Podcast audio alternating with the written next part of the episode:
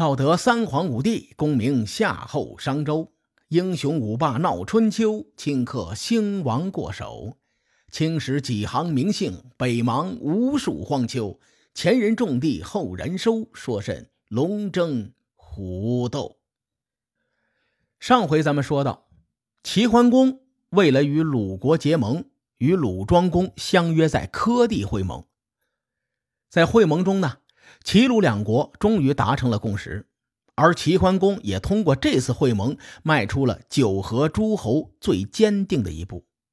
然而，关于柯地会盟的过程，却流传着各种版本。《春秋》和《左传》对这次会盟是一笔带过，《史记》呢，却着重的记述了《春秋》和《左传》中都没有提到的一个人物，这个人叫做曹沫。司马迁在《史记·刺客列传》中记载说：“曹沫者，鲁人也，以勇力示鲁庄公。庄公好利，曹沫为鲁将，与其战，三败北。”鲁庄公惧，乃献随意之地以和。翻译过来就是：鲁国人曹沫因为勇猛而辅佑鲁庄公。鲁庄公呢喜欢勇士，曹沫作为鲁国的将领，与齐国战三次败北。鲁庄公惧怕齐国，于是献出了随意求和。我对《史记》的这段记载呀，并不是很信服，《史记》。这篇巨著洋洋洒洒五百万字，列位五百多万字啊！在司马迁那个时代，没有网络，也没有搜索引擎，他作为一个史学家，独自一人写出了五百多万的著作，其中肯定有很多疏漏的地方。所以呢，很多史学家对《史记》的记载并不是完全的信服。首先啊，这个曹沫的身份存在疑问。因为在《春秋》和《左传》里，压根儿就没有这号人物的存在。通过史学家的论证推断，有一种主流的说法，说曹沫和曹刿呀是一个人，也就是《曹刿论战》中的那个曹刿。理由有很多，你比如说“墨”字和“刿”字在春秋时写法几乎是相近的，读音也相近，等等吧。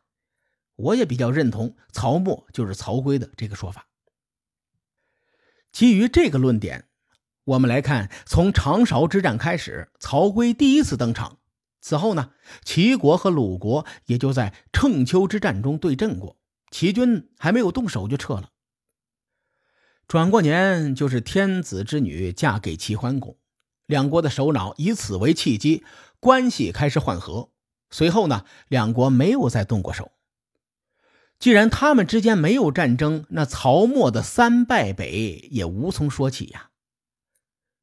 先说一下《史记》中记载的柯地会盟的过程，书上是这么说的：说齐桓公和鲁国在柯地会盟，齐桓公与鲁庄公已经在祭坛上订立了盟约，曹沫手持匕首胁迫齐桓公，齐桓公近旁的侍卫没人敢动手，只是问曹沫：“你想干啥？”曹沫说：“齐国强而鲁国弱，如今贵国以大军压境，侵犯鲁国，你又想干啥？”齐桓公迫于刀架在脖子上，只能答应归还鲁国被侵占的土地。曹沫在得到齐桓公的承诺之后，就扔下匕首，走下祭坛，朝北回到了鲁桓公身后群臣的位置，脸色丝毫没有变化，言辞从容如故。解除生命威胁的齐桓公大怒，想要反悔。管仲就在旁边说：“你不能这样啊，千万不能因为一时之快而贪图眼前的小利，这样出尔反尔，会在诸侯中失去信义的，失去各国的支持。你不如啊，就把随意还给他吧。”就这样，齐桓公就割还了齐国侵占的鲁国土地。曹沫通过这次刺杀。将自己三次败北所失去的土地全部给拿了回来。以上就是《史记》在《刺客列传》中记载的柯地会盟的过程。其中，我对《史记》有几处质疑啊。第一个就是曹沫三次败北都是哪三场战役？书中没有详细的说明啊。第二呢，随意是在哪个地方也没有交代。第三，曹沫这个人呢，他只出现在《刺客列传》中，而《刺客列传》的叙事风格不太像史书。《刺客列传》呢，一共六千多字，按照顺序写了曹沫、专诸、豫让、聂政和荆轲五位刺客，其中荆轲就占据了一半的篇幅。《刺客列传》中叙事风格大气悲壮，荆轲刺秦前的“风萧萧兮易水寒”也出自这篇文章。如果当做小说或者是故事来看，整篇《刺客列传》可以说是悲歌慷慨。荡气回肠，但如果当做史料研究的话，这篇文章的演绎成分确实多了点文章呢，也有着浓厚的主观色彩，历史观不是很严谨。我查阅了一些资料啊，说是科第会盟之中，曹沫要求归还的地方叫做文阳，也就是今天山东省的文阳镇。文阳镇之名始于春秋，因为地处文水的北面。在古代，山的南面和水的北面被称为阳，所以文阳的地名是这么来的。文阳镇在今天山东肥城和宁阳县的交界处，你说巧不巧？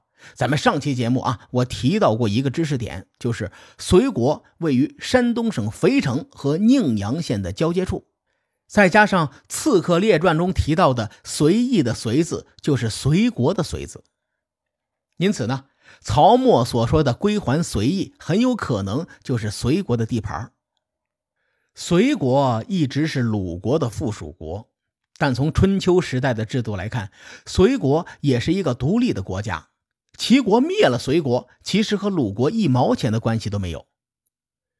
春秋大诸侯灭小诸侯，跟吃饭喝水是一样一样的，太平常了。今天的文阳，也就是当时的隋国。自然条件非常的好，四面环水，水源充沛，土地肥沃。春秋和左传中都有关于齐鲁争夺这块地盘的记载。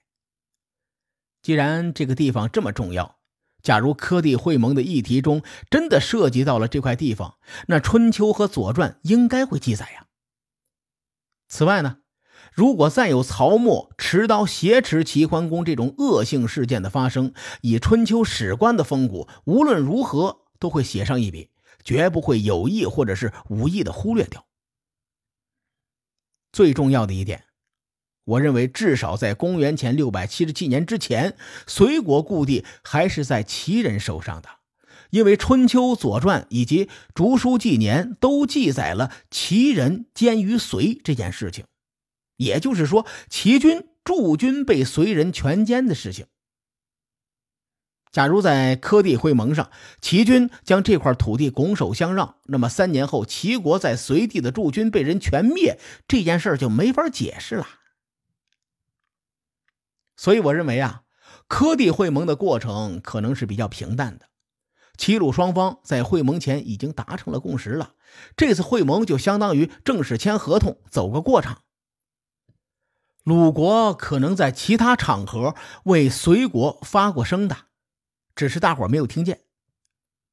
通过科第会盟啊，齐桓公终于将鲁国绑在了自己的战车上，这两个东方大国暂时实现了和平共处。在齐桓公解决鲁国之后，他加快了自己称霸的步伐。这次呢，他选择的手段是立威，跟上次一样。在科第会盟的第二年，这次他选择立威的对象比隋国大得多。这个国家就是宋国。宋国在经历了南宫长万之乱后啊，宋桓公刚刚登上历史的舞台，这哥们儿一上台，立刻参加了以周天子之名召开的北杏会盟。结果到那儿一看，宋桓公发现这次会盟，天子根本就没有到场。甚至连使臣都没有到，所以呢，宋桓公在会盟结束之后，果断就退群了。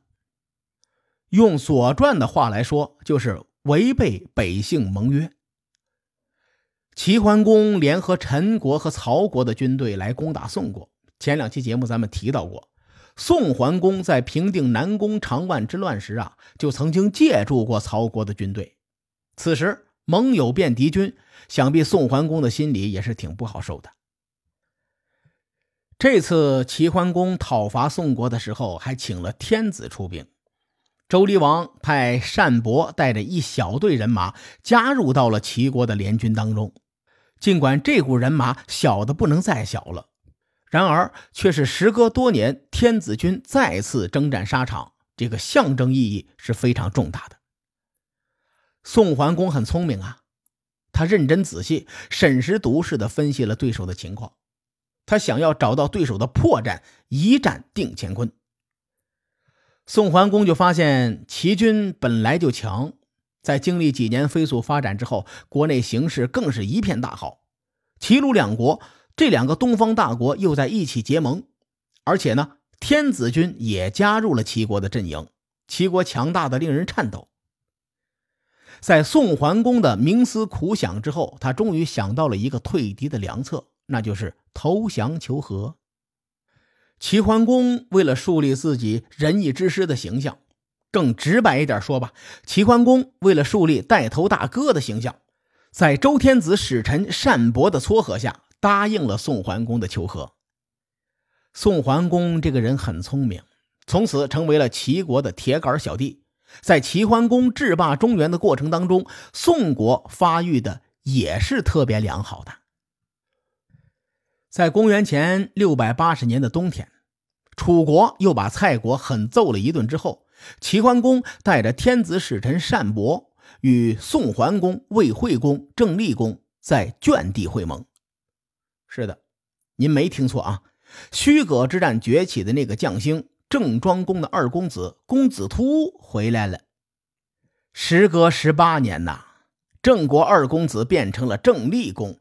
至于这些年郑立功又经历了哪些事情，他为什么能够复辟，还参加了卷地的会盟？下期节目咱们继续跟您聊。书海沉沉浮浮，千秋功过留与后人说。我是西域说书人芥子先生。下期节目咱们继续聊春秋风雨，更多精彩内容，请搜索关注微信公众号“伯乐灯”，与更多听友交流互动。伯乐灯还定期为粉丝发放福利，愿我们的存在让您对明天更有期许。咱们后会有期。